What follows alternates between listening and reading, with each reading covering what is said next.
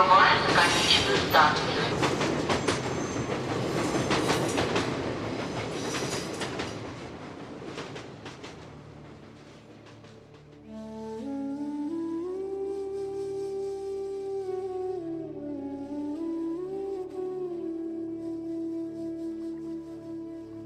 Здравствуйте, уважаемые слушатели.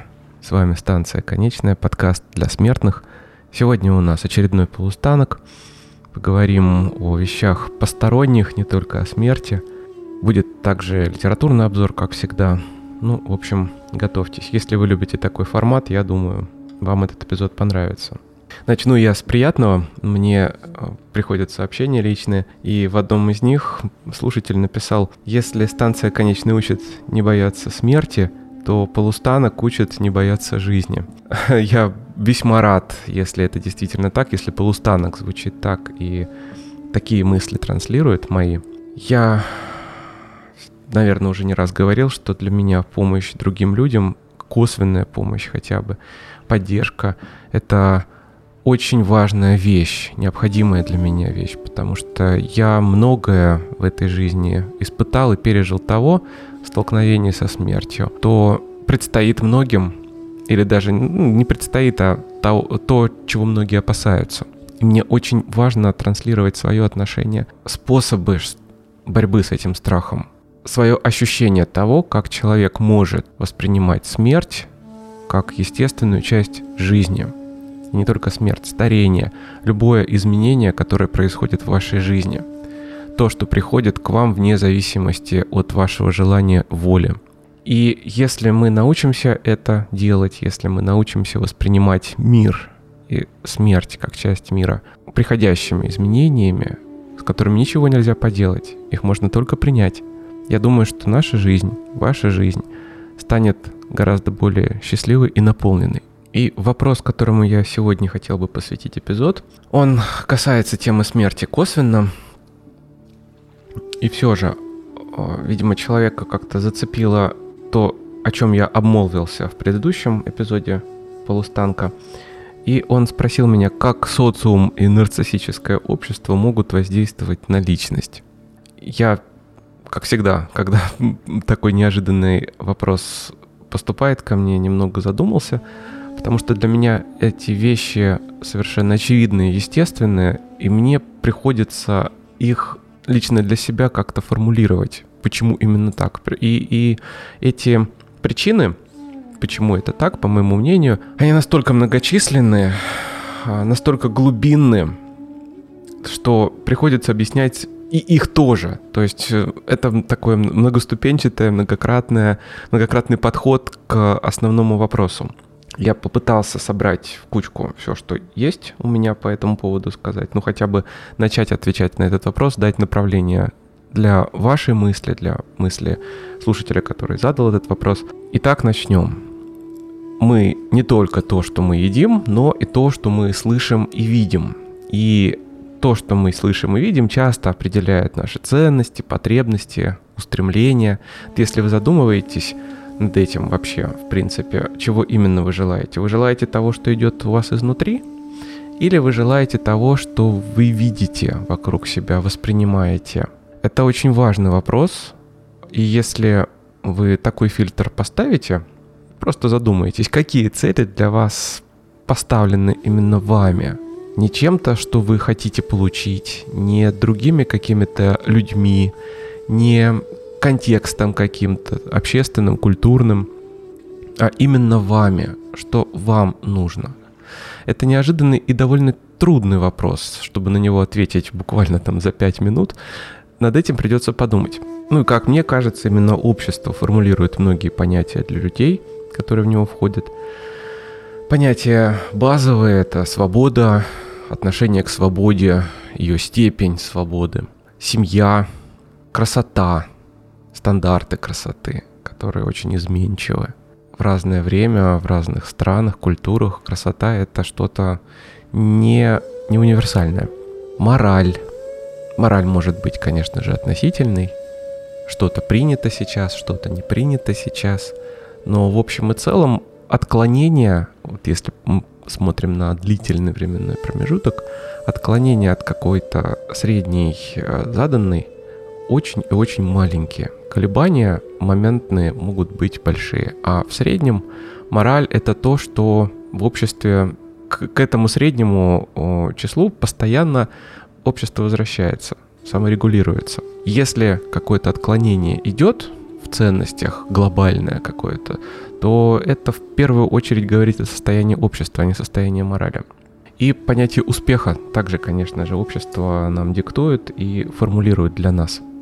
Наполнение этих понятий и их форма непостоянны, они изменяются. Ну вот, например, понятие успеха. Социум дает нам нечто, некий шаблон и говорит, вот, вот, вот смотри, вот это успех. Внимательно смотри, вот со всех сторон, посмотри на него. Вот к этому ты должен прийти, чтобы тебя назвали успешным человеком. Он не всегда был такой, как сегодня, как сейчас принято думать, что такое успех. И мне помогло это осознать как раз э, занятие подкастом, запись подкаста, потому что кроме темы смерти, я еще постоянно соприкасался с различными описаниями того, как именно человек должен прожить свою жизнь э, правильно в разных культурах, начиная с самых древних. То есть вот человек лежит на смертном одре, какой итог его жизни можно считать успешным? И кроме Шумера и некоторых операций, вот, например, типа кальвинизма, кальвинистской морали, я не могу сейчас вспомнить вот так вот на ходу культуру, в которой материальный успех, то, сколько человек накопил к концу своей жизни, его достаток, именно это было бы основным критерием успешности его жизни совершенно другие понятия были задействованы. Ну, если в среднем брать, то это человек, который умирает в своем доме, не где-то на чужбине, в дороге, не на войне, а в своем доме, в окружении своего семейства, своих потомков. В очень хорошем, спокойном расположении духа. У него нет каких-то глобальных тревог, печалей, сожалений о своей жизни.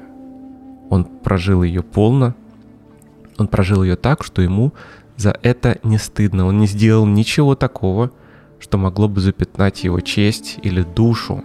Ничего такого, за что боги могли бы его осудить на мучение. Я не говорю сейчас о смерти героической, а о смерти во благо чего-то или за что-то. А это отдельный разговор. Я говорю именно вот о таком бытовом понимании смерти. И мы найдем его много где, начиная буквально от Египта, от античности, заканчивая недавним временем. Сегодня понятие успеха составляет, как мне кажется, довольно примитивные образы. Они очень зримые, материальные, очень, очень вещественные. И там, мне кажется, нет места никаким вашим переживаниям и ощущениям, ощущениям себя, ощущениям других людей вокруг вас. Есть, опять же, повторюсь, вот такая очень красивая, выверенная, четко обозначенная картинка. Символически она никак не насыщена, она примитивна. И, разумеется, она сосредоточена вокруг э, достижений материальных или э, достижений какого-то социального статуса. В связи с этим вспомните, пожалуйста, рекламу люксовых товаров, брендов, финансовых услуг, дорогих путешествий. Обратите внимание на лица тех людей, которые рекламируют это. Модели, актеры. Очень внимательно посмотрите на эти лица. Какие они? Они выражают вообще какую-то радость. Может быть, они выражают счастье. По большей части они безэмоциональны. Это маски, застывшие маски. И часто они выражают эмоции снисхождения, пренебрежения, высокомерия или даже открытого презрения. То есть человек, который пытается собрать вот этот конструктор успеха, получив материальную часть, он должен приобрести не только что-то вещественное или приобрести какой-то статус, он еще и должен приобрести внутреннее ощущение, транслируемое ему. Вот такое, вот так он себя должен чувствовать внутри, вот такое он должен проецировать наружу. А если он не будет попадать в этот образ, если он не будет вести себя именно так, пренебрежительно, высокомерно, снисходительно, малоэмоционально, слишком серьезно. Мужчины в такой рекламе, статусные мужчины, очень и очень серьезны. Буквально смертельно серьезно. Женщины, ну, то, что называется resting beach face имеют в основном. А мужчины, они вот такие вот, сосредоточены, скорее всего, озабочены тем, как бы не потерять именно вот лицо свое, как бы не выпасть из роли своего статуса. Так вот, если человек не проецирует именно такие эмоции, такое отношение, то он не успешен. Он слишком прост для этого статуса, для этой роли. И вот мы видим этот образ успешности в окружении люксовых товаров. Э, обязательно это связано, опять же, с каким-то социальным статусом высоким, с успешностью в профессиональном плане. Мы говорим, ага, и включаемся в эту бесконечную гонку без финиша.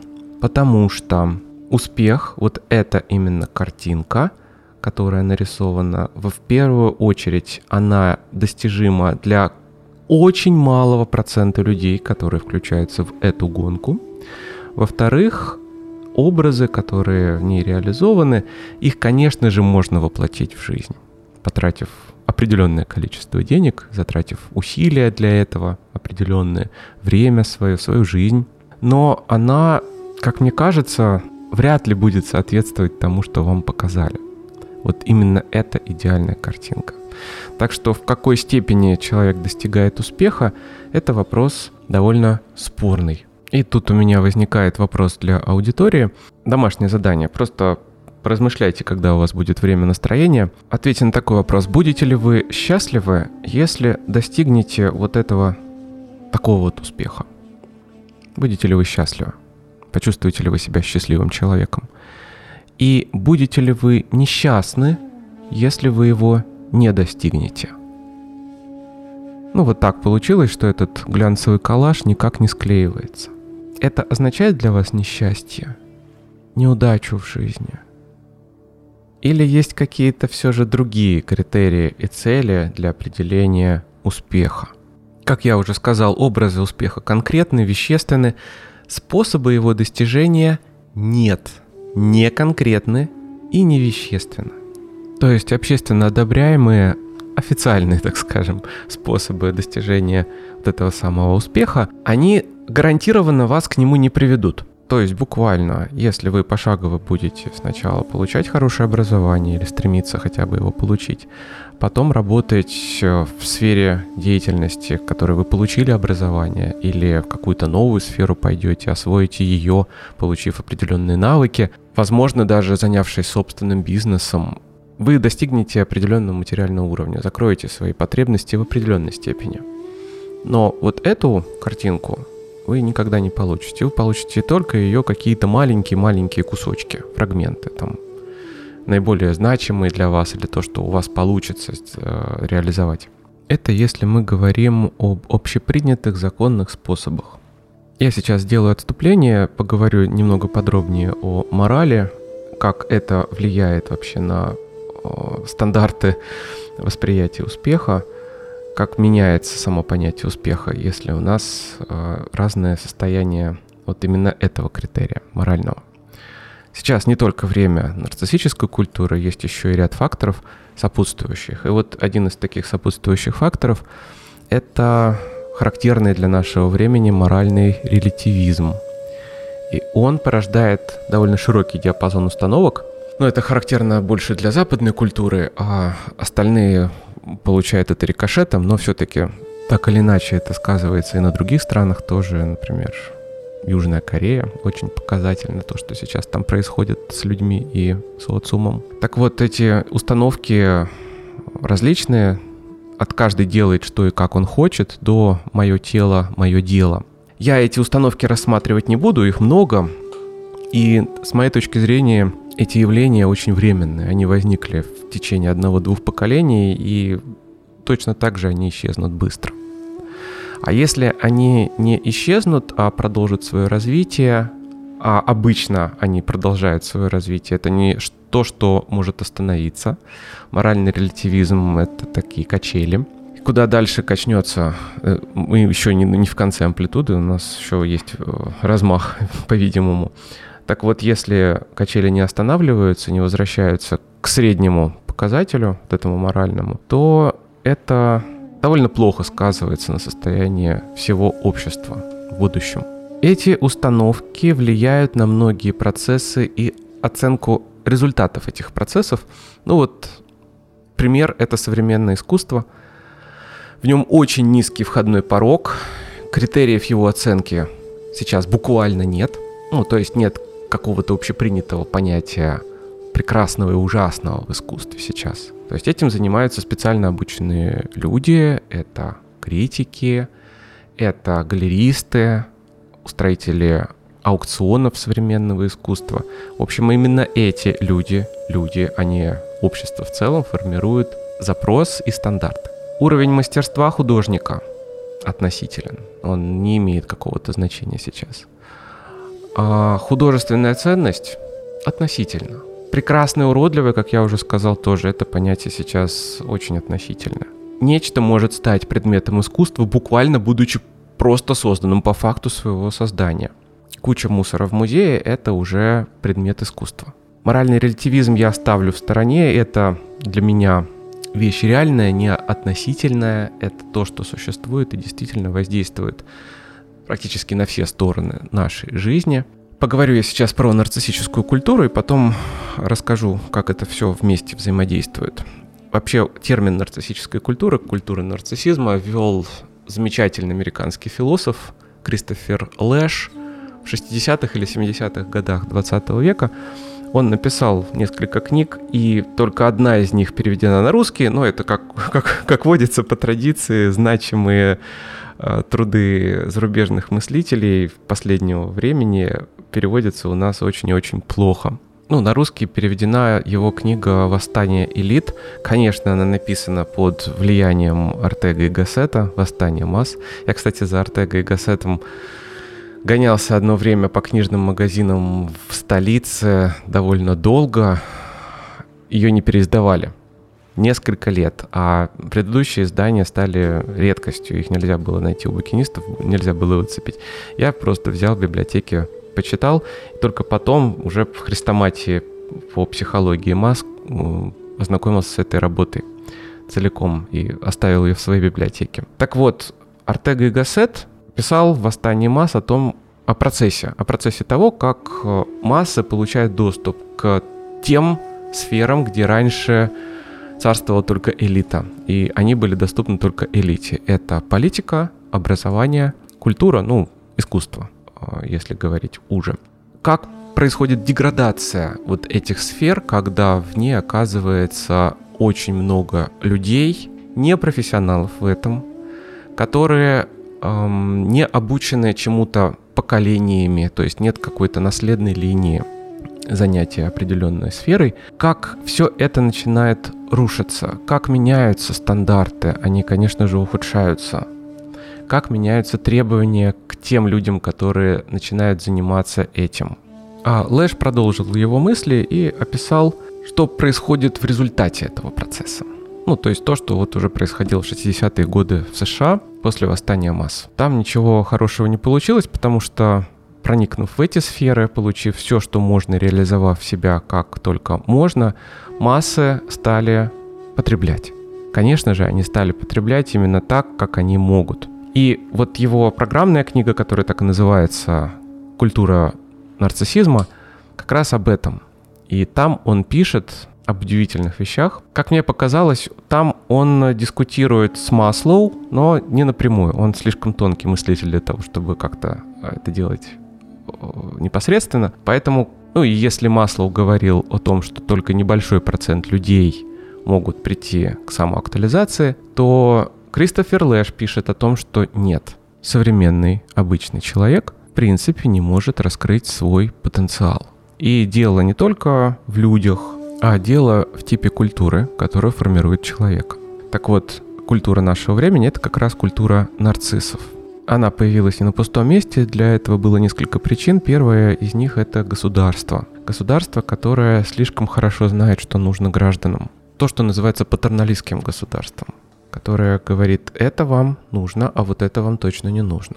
И те права и свободы, которые есть теоретически у граждан, государство систематически урезает, оговаривает каким-то образом, каким-то образом их постоянно сжимает. Именно в этих условиях формируется вот такая культура, когда человек сам себе не принадлежит э, юридически, так скажем. То есть ему все меньше и меньше остается свободы действий для чего-то. Свобода распоряжаться своим телом, свобода распоряжаться своей судьбой, своей собственностью и так далее.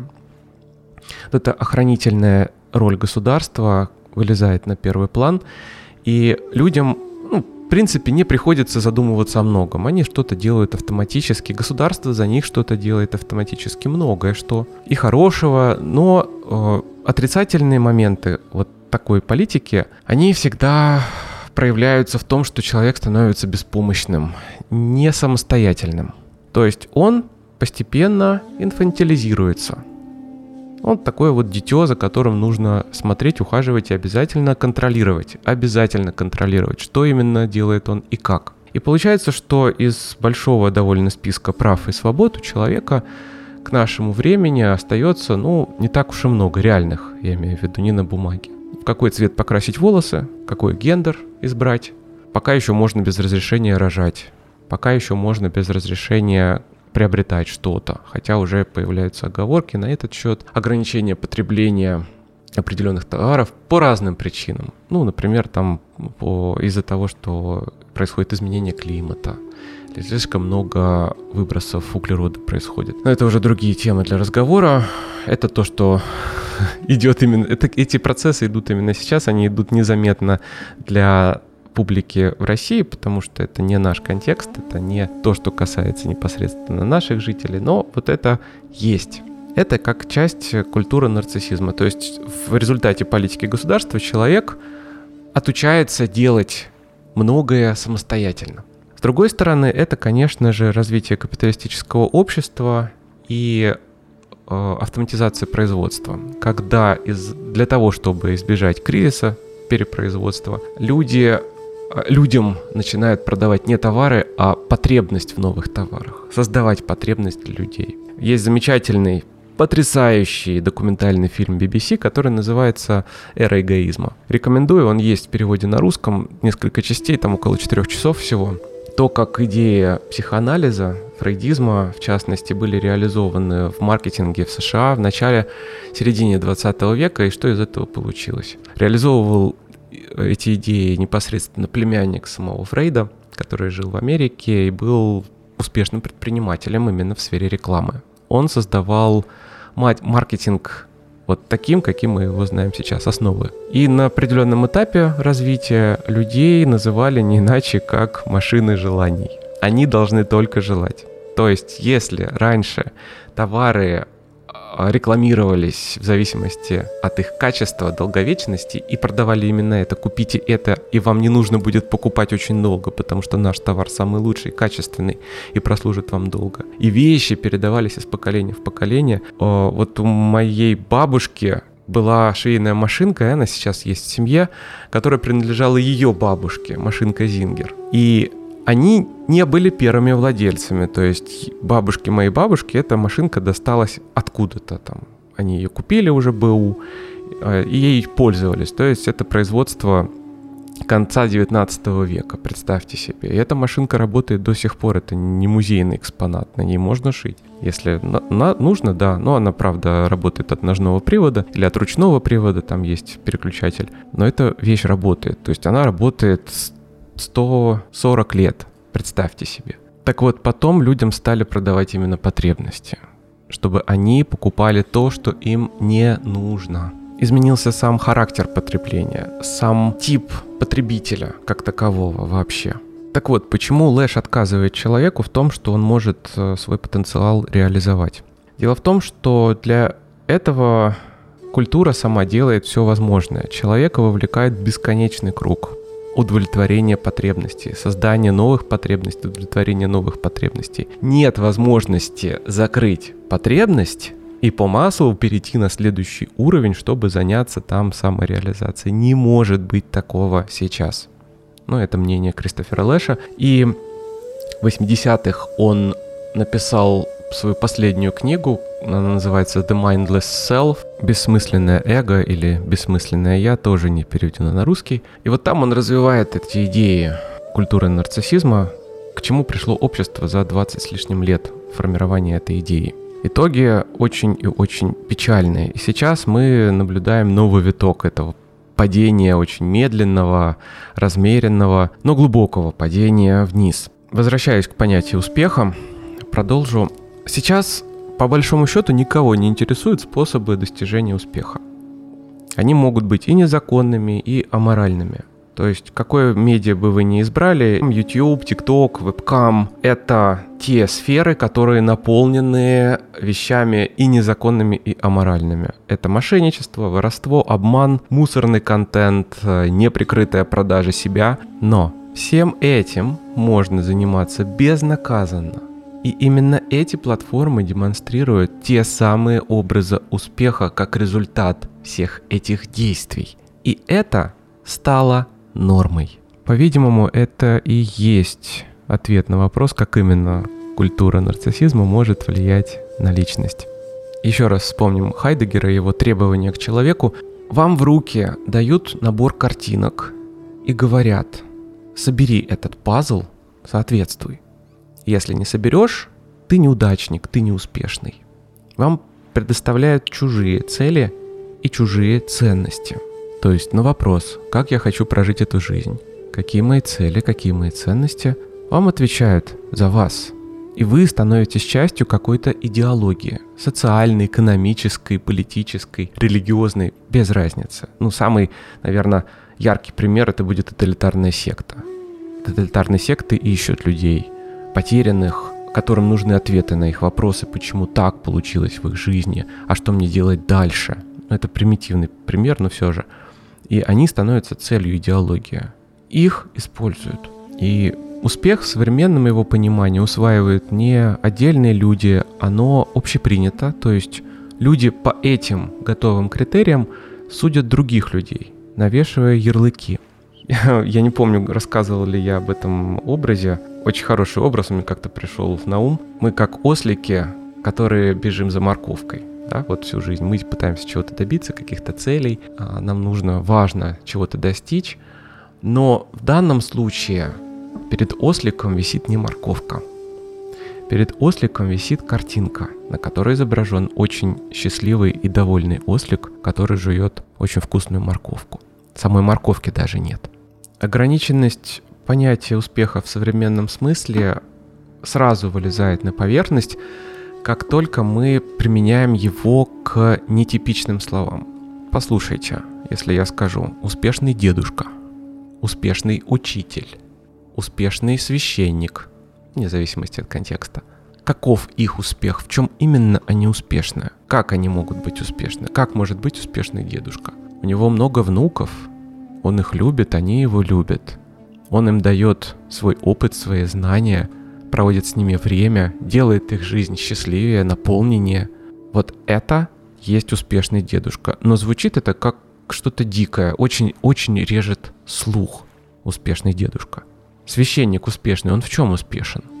В том, что паства воспринимает его как духовного лидера, то, что он действительно может воздействовать на жизни других, делать жизнь других людей лучше, давать людям смысл – облегчать людям их существование. Но все равно успешный священник что-то режет слух, потому что там не хватает самого важного сейчас. Самое важное сейчас это материальное.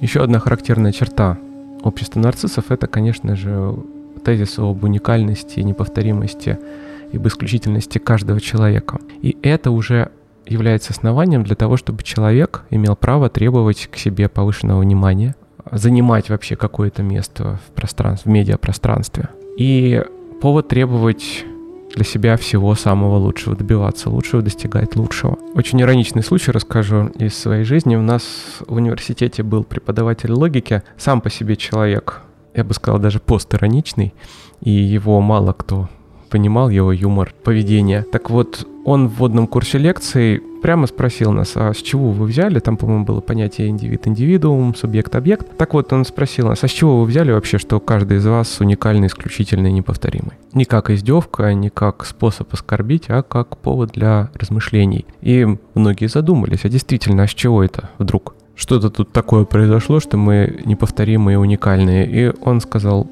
попросил хоть кого-нибудь из нас обосновать свою неповторимость и уникальность.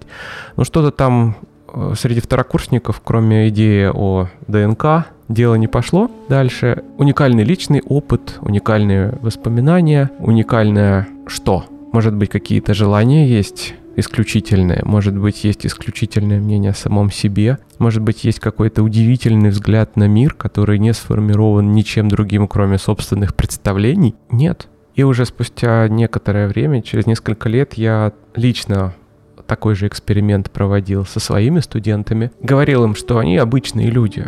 В вас нет ничего исключительного. Нет каких-то качеств, которые делают вас особенными вообще. Ну, то есть среди вас нет гениев ярко выраженных. Среди вас нет людей, которые способны перевернуть науку или там предпринимательство с ног на голову и совершить революцию. Вот ничего такого выдающегося нет. Личностные качества я, конечно, не учитывал, но, разумеется, я оставлял их за скобками. Это другое. И всегда встречал удивление и возмущение. То есть нарциссические черты для многих настолько присущи, что даже допустить подобное невыносимо. Как это я не исключительный? Как это я не неповторимый? Подытоживая все вышесказанное, подытоживая размышления самого Кристофера Лэша, я скажу вот что. Культура нарциссизма существует для того, чтобы отгородить человека от его «я». Человек вне идеологии, не на службе, чужим интересам неудобен и опасен. Он источник того, что может разрушить систему. Человек не должен думать о своем. Человек должен желать чужое.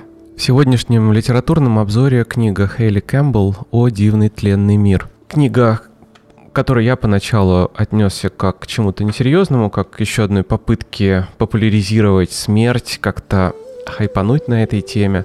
Но потом, по мере прочтения, я полностью изменил свое впечатление об этой книге. Автор сама, она дочка знаменитого художника комиксов и графических романов. Он работал с Аланом Муром над комиксом «Из ада», очень красивая графическая новелла в черно-белых тонах, по-моему, даже то ли перьевой ручкой написано, то ли для, ручкой для скетчей. Очень э, здорово сделано. Причем там реализовано, если вы не почитали, я рекомендую, или хотя бы экранизацию посмотреть, называется «Из ада». Там реализована одна из теорий того, кем был Джек Потрошитель. Причем сам Алан Мур работал в довольно долго по библиотекам, по архивам пытался доказать именно эту теорию. Большая работа была проведена документальная, и все это отражено именно вот в этом графическом романе. И дочка с самого детства была в атмосфере вот такого вот чего-то страшного и жуткого, потому что отец сам не заморачивался над тем, чтобы ее как-то отградить от своей работы, своих интересов, своих образов, которыми он оперировал. И она помнит, что она заходила в его кабинет рабочий, и у него стены были увешаны фотографиями жертв э, Джека Потрошителя, расчлененных женщин, кровь, куски тел. Все это висело прямо на стене, и она в этом во всем росла. Ну, и это ее особо не смущало, хотя вот среди своих сверстников она прослыла девочкой странной. И потом эти странности, не знаю, насколько она была травмирована таким опытом? Я думаю, нет, ну, потому что у детей психика пластичная, их таким, такими вещами бытовыми, на бытовом уровне, ну, трудно травмировать. Это может как-то потом аукнуться. Видимо, в ее случае это никак не проявилось. Так вот, она э, сама стала журналисткой и стала работать в британском издании, писала о всем таком вот странном, о чем люди обычно не задумываются или с чем не сталкиваются в своей повседневной жизни. Ну и о смерти тоже, конечно же. О том, как она в наш мир проникает, как она воздействует на нас, пока мы живы. И вот по заданию своей редакции, она согласовала этот проект, она решила написать серию очерков о профессиях, о всех профессиях которые работают со смертью. Буквально от паллиативной помощи, заканчивая разными способами погребения. Но сделать это в Британии было довольно сложно, и она поехала в США, потому что там индустрия по смерти, вообще э, все, что связано со смертью, развита гораздо лучше, чем в Британии. Она коммерциализирована там совершенно на другом уровне. Видимо, поэтому она более открыта. Хотя, конечно, после некоторых предыдущих исследований, ну, например, было в 60-х годах публикация, очень популярная книга Джессики Митфорд «The American Way of Death», где она вскрыла, э, показала обратную сторону похоронной индустрии, нанесла довольно большой ущерб, в первую очередь, наверное, э, имиджевый ущерб этой индустрии. Так вот, после этого были э, такие исследования, и, возможно, после таких публикаций, конечно, индустрия реагировала на них э, несколько иначе. Так вот, получилась в нее в результате серия очерков. Э, я сейчас зачитаю темы профессии, с которыми она столкнулась, и э, с людьми, с которыми она общалась. Похоронный агент, директор патологоанатомической службы, создатель посмертных масок, специалист опознания жертв катастроф, уборщик мест преступления, палач, бальзамировщик – санитар патологоанатомического отделения, акушерка скорби, могильщик, оператор крематория и исследователь Института крионики. В каждом из этих очерков она очень умело совместила свой собственный личный взгляд на то, что она увидела. Она увидела много. Она увидела полную висцерацию человека, она видела жертв катастроф, э, место преступления, убийств. Ну, в общем, как человека сжигают в крематории, какие еще есть способы захоронения, как тело бальзамирует. Все эти процессы она видела, документировала, описывала вот свои впечатления от этого. Она человек привычный, потому что она с юности, например, сидела на сайте Rotten.com, его сейчас нет, это сайт, где раньше публиковались в большом количестве фотографий, какие-то медиаматериалы, связанные со смертью, э, это жертвы катастроф, жертвы убийств, несчастных случаев каких-то, просто анатомические какие-то фотографии. Контент не для слабонервных. Она была постоянным посетителем этого сайта, так что ей было не привыкать. Ну, одно дело на фотографиях, на изображениях, как это, это все, и другое дело вживую с этим столкнуться. И даже ее, человека, ну, подготовленного и привычного к образам смерти, все равно был такой момент, когда она просто сломалась. У нее был депрессивный эпизод, когда она в течение двух недель не могла ничего делать, она просто лежала в кровати. Я не буду говорить, а после чего, ну, если захотите, потом почитайте книгу эту. Для патанатомов, наверное, вот то, что произошло с ней, для, не, для них это было более-менее привычное дело, но она вот не выдержала. Ее нервная система просто дала сбой. Так вот, она очень хорошо совмещает свой личный взгляд, ощущения свои, то есть э, там много о запахах, том, на что похоже э, на ощупь, предметы, трупы, тела, то, как это выглядит. Все это очень живо, и это дано через такие яркие детали. То, на чем мы вот иногда фокусируемся, когда что-то происходит, на чем-то мелком, то же самое с ней происходило. Она описывает процесс или какую-то картину, и потом фокусируется на чем-то мелком, что для нее стало важным здесь, именно здесь. Очень много разных людей. Люди э, в индустрии обычно работают всю жизнь чем бы они ни занимались. То есть, если это уборщик мест э, убийств, трупов, там каких-то смертей бытовых, то он этим занимается всю жизнь. Если человек делает посмертные маски, Э, таких специалистов в мире осталось немного. Он этим занимается всю жизнь. Патанатомы, как правило, занимаются своей профессией также до смерти, и умирают они в преклонном возрасте обычно. Сотрудник полиции из отдела убийств. Ну, там не только убийства, он занимался всем, он выезжал там на несчастные случаи, Э, что происходило с людьми, какие-то э, происшествия, в ходе которых, в результате которых происходила смерть. Он рассказывал какие-то истории тоже точно не для, не для слабонервных, это тоже все есть в книге. Книгу рекомендую, какой бы она легкомысленной поначалу вам тоже бы не показалась. Книга достойна прочтения, потому что я ничего подобного еще в руках не держал. И, скорее всего, никто подобного не писал, такого всеобъемлющего каталога профессий, связанных со смертью. Почитаю вам, как всегда, избранные места. Общаясь с теми, кто имел дело со смертью, я снова и снова приходила к выводу, что никто из них не сталкивался со всеми ее аспектами сразу. Никто, даже специалисты, не видит смерть во всей ее полноте. Система работает, потому что каждый ее винтик сосредоточен на своем участке, своем уголке, своем движении – Как на фабрике кукол. Один рабочий красит лицо и отправляет заготовку другому, который приделывает волосы. Нет такого человека, который убирал бы труп с обочины, приводил ему вскрытие, бальзамировал, одевал и лично отправлял в топку. Это цепочка людей, одна отрасль, но разные роли. От страха смерти нет универсального противоядия, и твоя способность функционировать в этом царстве зависит от того, куда ты смотришь, и, что не менее важно, куда ты не смотришь. Я познакомилась с похоронными агентами, которые признавались, что не выдержали бы ужасов аутопсии, с работником крематория, который не смог бы одеть труп, потому что это слишком интимный процесс, с могильщиком, который днем мог стоять по шею в собственной могиле, но боялся ночного кладбища. Я познакомилась с санитаром в морге, которая спокойно взвешивала человеческое сердце, но не могла читать предсмертную записку самоубийцы в официальном отчете. У всех нас есть шоры, но мы сами выбираем, что хотим ими заслонить. В мире полно желающих рассказывать, как надо воспринимать смерть и мертвых. Я не хочу быть в их числе и не хочу учить вас, какие чувства надо испытывать по отношению к чему угодно. Я хочу лишь побудить вас задуматься на эту тему.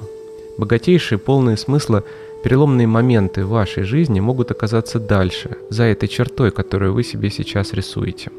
Помогите одеть вашего умершего, если считаете себя способным на это, пусть даже из чистого любопытства. Люди сильнее, чем кажутся. Я часто думаю об одной женщине, которую встретила много лет назад. Она тогда призналась, что не стала навещать в больнице умирающую мать, потому что не хотела, чтобы последний ее образ стал образом смерти. В итоге мать умерла в одиночестве. Женщине тогда было 60 лет, и она никогда раньше не видела мертвых. Ей казалось, будто одна сцена в больничной койке сможет вытеснить воспоминания о целой жизни. Она воображала, что внутри нее что-то необратимо испортит сама картина смерти, а не утрата близкого человека. Я думаю, знакомство со смертью может дать нам крайне важное, меняющее жизнь знание, благодаря которому наши границы уже не будут определены страхом перед неизвестностью. Мы будем знать, что способны быть рядом со смертью, и когда придет время, не обречем наших близких на одинокое угасание. На этом сегодня, пожалуй, я закончу. Большое спасибо вам, мои слушатели, за ваше внимание, за вашу поддержку, за то, что вы рассказываете другим людям о подкасте и о том, как он помог именно вам иначе взглянуть на разные вещи. Благодарю за вашу финансовую помощь, за ваш интерес и вопросы, на которые я здесь отвечаю. Я хочу поздравить вас с наступающим Новым годом и пожелать, чтобы в новом году в вашу жизнь пришло то, что сделает вас и вашу жизнь лучше. Мы едем дальше. Помните, жизнь прекрасна.